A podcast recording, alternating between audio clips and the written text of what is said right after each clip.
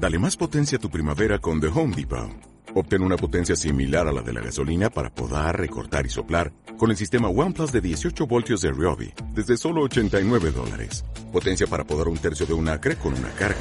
Potencia para recortar el césped que dura hasta dos horas. Y fuerza de soplado de 110 millas por hora. Todo con una batería intercambiable. Llévate el sistema inalámbrico OnePlus de 18 voltios de Ryobi.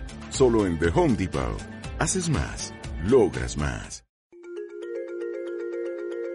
Resumen informativo de la Radio del Sur con los hechos que fueron noticia en 2019.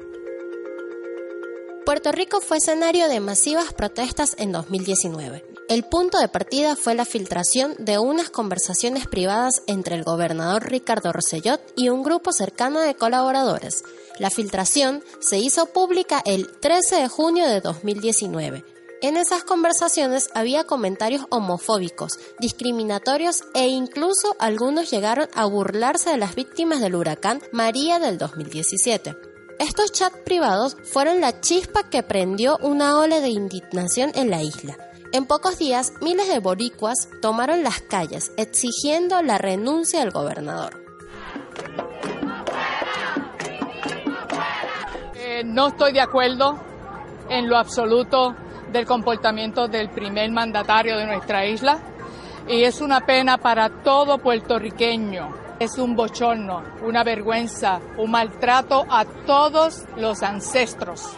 Así que hay acusaciones de, eh, de corrupción, y también tenemos ahora el carácter moral del gobernador, donde ya ha perdido la confianza no solamente de su partido, pero la confianza del pueblo puertorriqueño. Y él no puede ser un líder eficaz. Eh, así que para, para el beneficio de Puerto Rico, como le está pidiendo su pueblo, él debería renunciar. Fue un movimiento ciudadano, sin sesgos partidistas. Varios artistas boricuas como Ricky Martin, Residente y Bad Bunny se sumaron a las movilizaciones.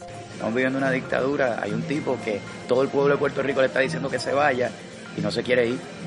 ¿Y qué podemos hacer para sacarlo? Estamos manifestándonos pacíficamente, pero nos va a hacer caso. ¿Qué pasa si no nos hace caso? ¿Qué tenemos que hacer? ¿Hasta dónde tenemos que llegar?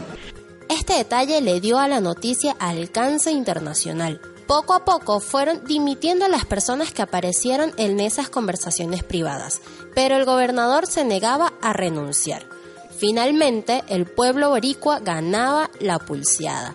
El 24 de julio, cerca de la medianoche, Ricardo Rossellot anunciaba su renuncia. A pesar de contar con el mandato del pueblo que democráticamente me eligió, hoy siento que continuar en esta posición representa una dificultad para que el éxito alcanzado perdure. Luego de escuchar el reclamo, hablar con mi familia, pensar en mis hijos y en oración. He tomado la siguiente decisión.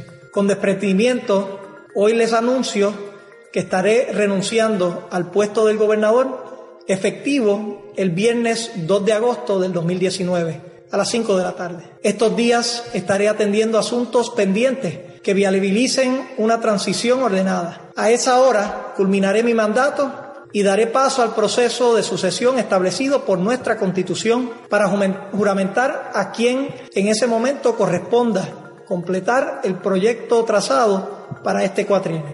De esta forma, Rosellot se convirtió en el primer gobernador de Puerto Rico en renunciar.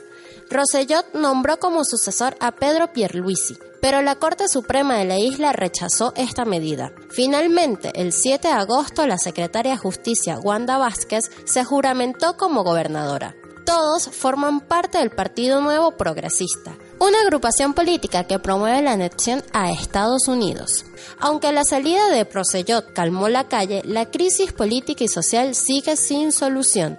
Varios años de gobiernos neoliberales han destrozado a la isla del encanto. ¿Podrá el pueblo puertorriqueño encontrar la salida a este laberinto? En 2020 lo sabremos. Escuchabas el resumen informativo de la Radio del Sur con los hechos que fueron noticia en 2019.